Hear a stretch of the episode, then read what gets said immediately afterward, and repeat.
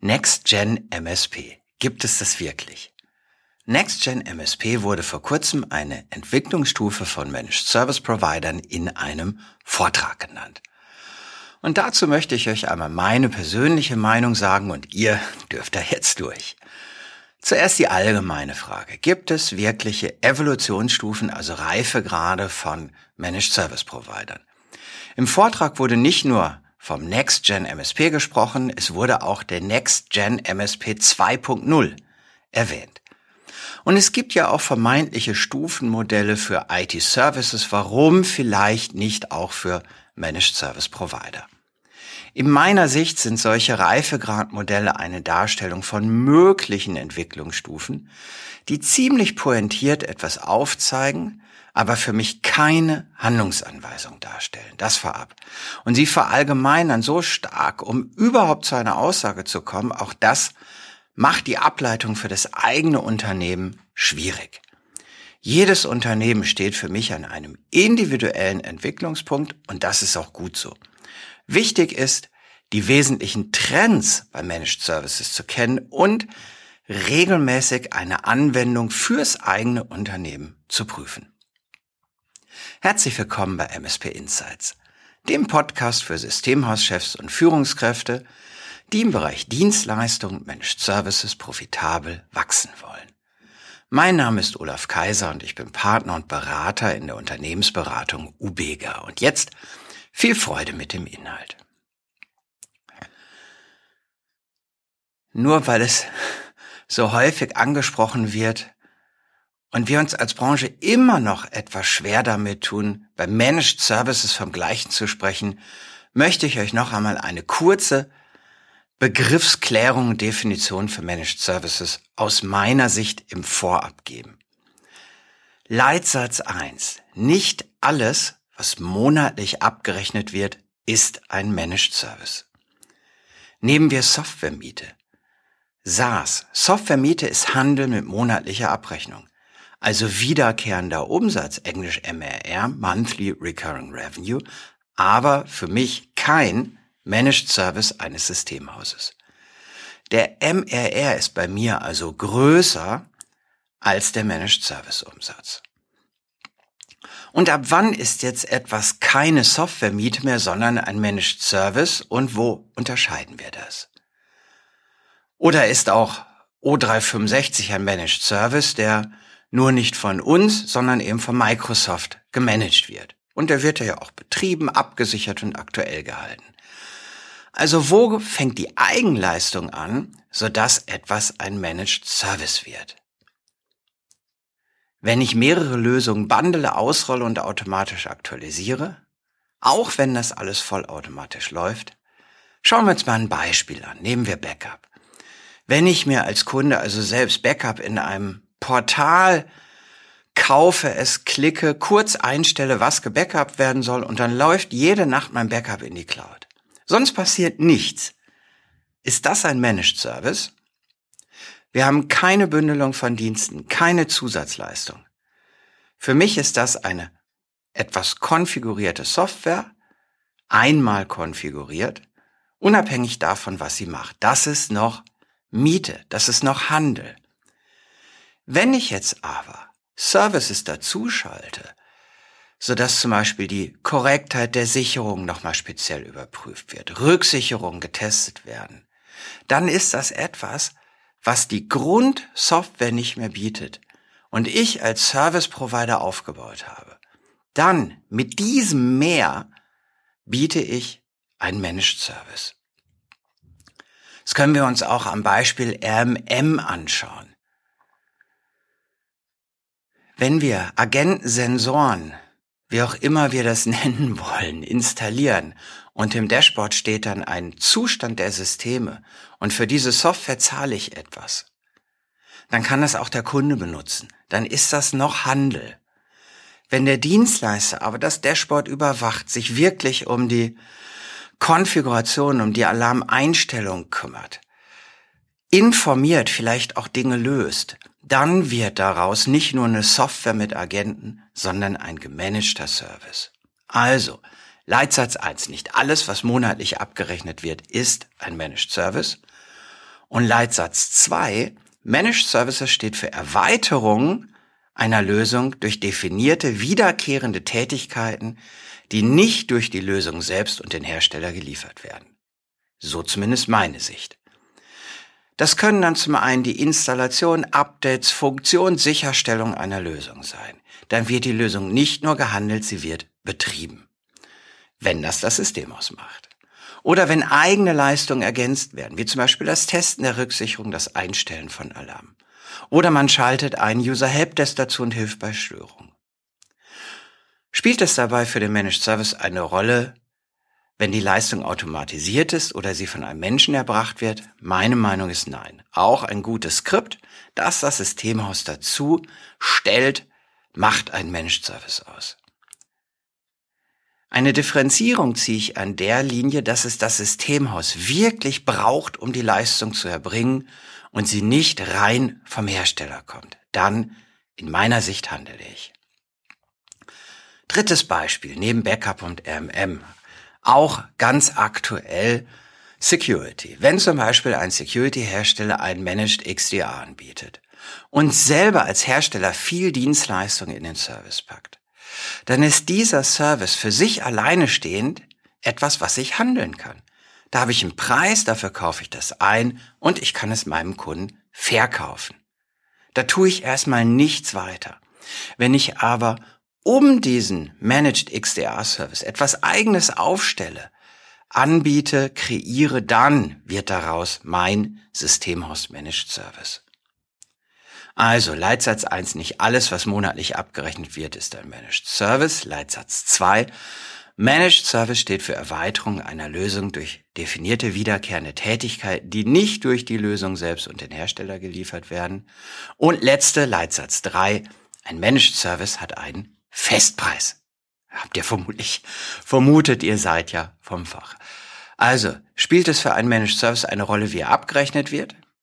Wenn ich die gleiche Helpdesk-Leistung in der gleichen definierten Güte und mit den gleichen SLA und Verträgen erbringe, und der einzige Unterschied ist, ich rechne sie nach Aufwand ab.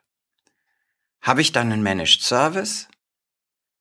Meine Sicht, nein, weil ich eben nicht mehr den Nutzen dann bezahle, sondern die Arbeitszeit. Und das ist für mich die Differenzierung. Auch wenn die Leistung an sich inhaltlich klar als Service definiert ist. Ich hoffe, diese Leitsätze helfen euch auch in eurem Unternehmen bei der Begrifflichkeit Managed Service über das Gleiche zu sprechen. Das einmal vorab. Und jetzt zum Thema, gibt es klare Entwicklungsstufen für Managed Service Provider? Wie ist es jetzt mit der These des Next Gen MSP 2.0? Im Namen ist Next Gen MSP 2.0 wirklich alles drin, was spannend klingt. Laut dem Vortragenden machten die folgenden drei Merkmale den Next Gen MSP 2.0 aus. Erstens ein Self-Service für Dienstleistungen. Zweitens ein Baukastensystem für Services. Und drittens Kompetenz im Bereich Multicloud. Ist das jetzt schlimm, wenn ihr euch fragt, haben wir das schon und ihr habt es nicht?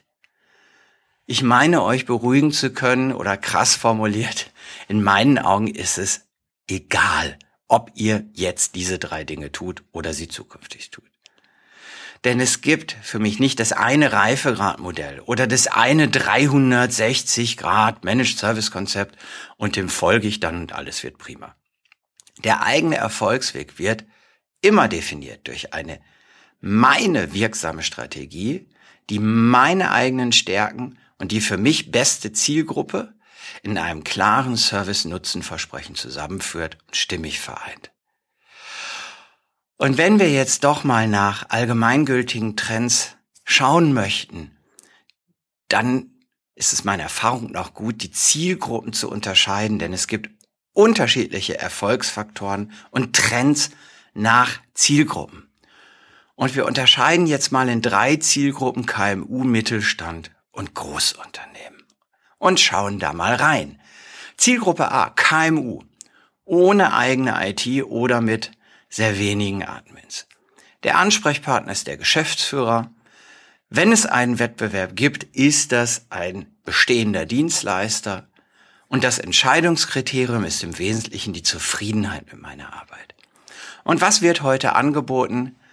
So ein bisschen was wie das Amazon Prime Modell. Der Anbieter entscheidet regelmäßig, was ist drin im Managed Service und ergänzt die Leistung. Immer häufiger wird auch nach der Anzahl der User abgerechnet oder eher technisch orientiert, kommend aus den letzten Jahren nach anderen technischen Entitäten. Und was sind wichtige Trends, die zu beachten sind? Ich denke, auch schon so seit drei bis fünf Jahren sind es technisch betrachtet die gleichen Trends, nämlich Security und Cloud. Das ist nicht neu. Aber in meiner Wahrnehmung, in meiner Arbeit mit Systemhäusern liegt da noch viel vor uns, um im Bereich Security und Cloud wirklich wirksame, funktionierende, gute Managed Services für KMU aufzubauen. Und strategisch ist Fokussieren und Automatisieren das Thema. Ich glaube, es ist gut, im Zweifel auf Features zu verzichten und ein gutes System aus maximal wenigen Tools aufzubauen. Und das, was der Next Gen MSP 2.0 macht, die drei Dinge von eben, spielen hier absehbar keine Rolle. Eine permanente Weiterentwicklung, permanente Schauen vielleicht nach spannenden neuen Services, die können auch kleinteilig sein. Das hilft und nicht Sprünge zwischen 1.0, 2.0 etc. aus einem allgemeinen Modell kommt. Zielgruppe B, Mittelstand, vielleicht so 10, 5 bis 10 interne ITler. Hier ist der Ansprechpartner der Hauptansprechpartner der IT-Leiter. Der Wettbewerb wird schon etwas größer und das Kernentscheidungskriterium ist wenig Stress für den IT-Leiter. Was wird angeboten? Jetzt kommen wir in den Bereich der Co-Managed IT. Also Amazon Prime, viel reinpacken, Anzahl User nehmen, funktioniert hier vielleicht schwieriger. Denn ich muss ja schauen, welche Services macht bei meinem Kunden, und das kann unterschiedlich sein, die interne IT und was mache ich als MSP. Und was sind hier wichtige Themen, die für die Zukunft zu beachten sind? Das ist, wie gelingt es mir als MSP, meine technischen Kompetenzen, die ich im Unternehmen habe, zu echten Managed Services weiterzuentwickeln. Das ist die spannende Aufgabe, damit die Eigenleistung des Kunden durch möglichst wirksame Services von mir als Systemhaus ergänzt werden können. Die Aufgabe ist also, verallgemeinert ausgedrückt, bisherige Professional Services oder Consulting Services zu standardisierten Managed Services mit einer dauerhaft wertigen Leistung weiterzuentwickeln, die dann bei mehreren Kunden gleichartig erbracht werden kann. Zielgruppe C sind Großunternehmen. Hier sprecht ihr dann vermutlich nicht mit dem IT-Leiter alleine oder mit dem Geschäftsführer, sondern am Ende mit dem Einkauf. Der Wettbewerb ist hoch, hier spielen auch die Systemhaus-Tanker mit, die wir alle im Markt kennen. Und das Entscheidungskriterium ist dann leider doch häufig der Preis. Denn die Kernaufgabe des Einkaufs ist nichts anderes als die Optimierung des Preises. Und was wird da so angeboten? Häufig individuelle Services. Hier kommen wir viel stärker in den Bereich individueller Services oder eben Experten, die gestellt werden. Und es wird kundenseitig nach dem besten Mix aus Kompetenz und Preis geschaut. Am besten auch noch mit Branchen-Know-how. Und die Experten werden dann vielleicht über mittlerweile einen Provider-Vertrag verkauft und auf nahezu wundersame Weise können das dann alle Beteiligten als Managed Service verbuchen. Was sind wichtige Themen für die Zukunft? Am ehesten hier noch die Next-Gen MSP-Inhalte aus dem Vortrag. Wenn Multicloud relevant wird, dann hier bei größeren Unternehmen. Allerdings eher im Parallelbetrieb mehrerer Clouds und nicht als Alternativen für die gleiche Leistung mit einem theoretischen Brokerage nach Preis. Und bei Cloud Services sind Baukastensysteme und Self-Services vermutlich hilfreich, wie im Vortrag genannt, um in eine gute Skalierung zu kommen und gleichbleibende Qualität zu liefern. Ob diese Standards und Trends auch in den Zielgruppen A und B in Zukunft wichtig sein werden, werden wir sehen. Im Moment ist das für mich nicht der Fall. Und wenn es Stufen der Evolution gibt, reife Grade in Managed Services, dann schaut doch mal als Idee, ob ihr eure Weiterentwicklung in eurem IT-Unternehmen in Stufen darstellen kann. Das kann wirklich hilfreich sein. Kein allgemeines Modell, sondern euer spezifisches Stufenmodell in eurem Unternehmen. Das kann euch als Führung und den Mitarbeitern helfen, den aktuellen Managed Service Stand, den ihr habt, den Weg dahin und die Zukunft besser zu verstehen. Denn ihr habt vielleicht wirklich mal einen Stand MSP 1.0, 2.0, 3.0 etc. gehabt, aber es ist euer 1.0, 2.0, 3.0. Und vielleicht stellt ihr euch jetzt die Frage, wie ihr eure Weiterentwicklung mit Managed Services am besten angeht. Wenn ihr auch der Meinung seid, dass ein Kopieren bestehender Modelle nicht ausreichend ist. Und wenn ihr für euer Managed Service Wachstum eine objektive externe Meinung und realisierbare Impulse nutzen wollt, dann sprecht mich gerne auf meine Leistung des Systemhaus-Audits an. Ihr profitiert beim Systemhaus-Audit von Erfahrungswerten und Entwicklungen vieler anderer Systemhäuser und erhaltet von mir eure individuelle Markteinschätzung und Ansätze für euer Wachstum. Kontaktiert mich sehr, sehr gerne auf den im Beitrag stehenden Wegen. Und damit wünsche ich euch viel Erfolg auf eurem Wachstumsweg mit Managed Services.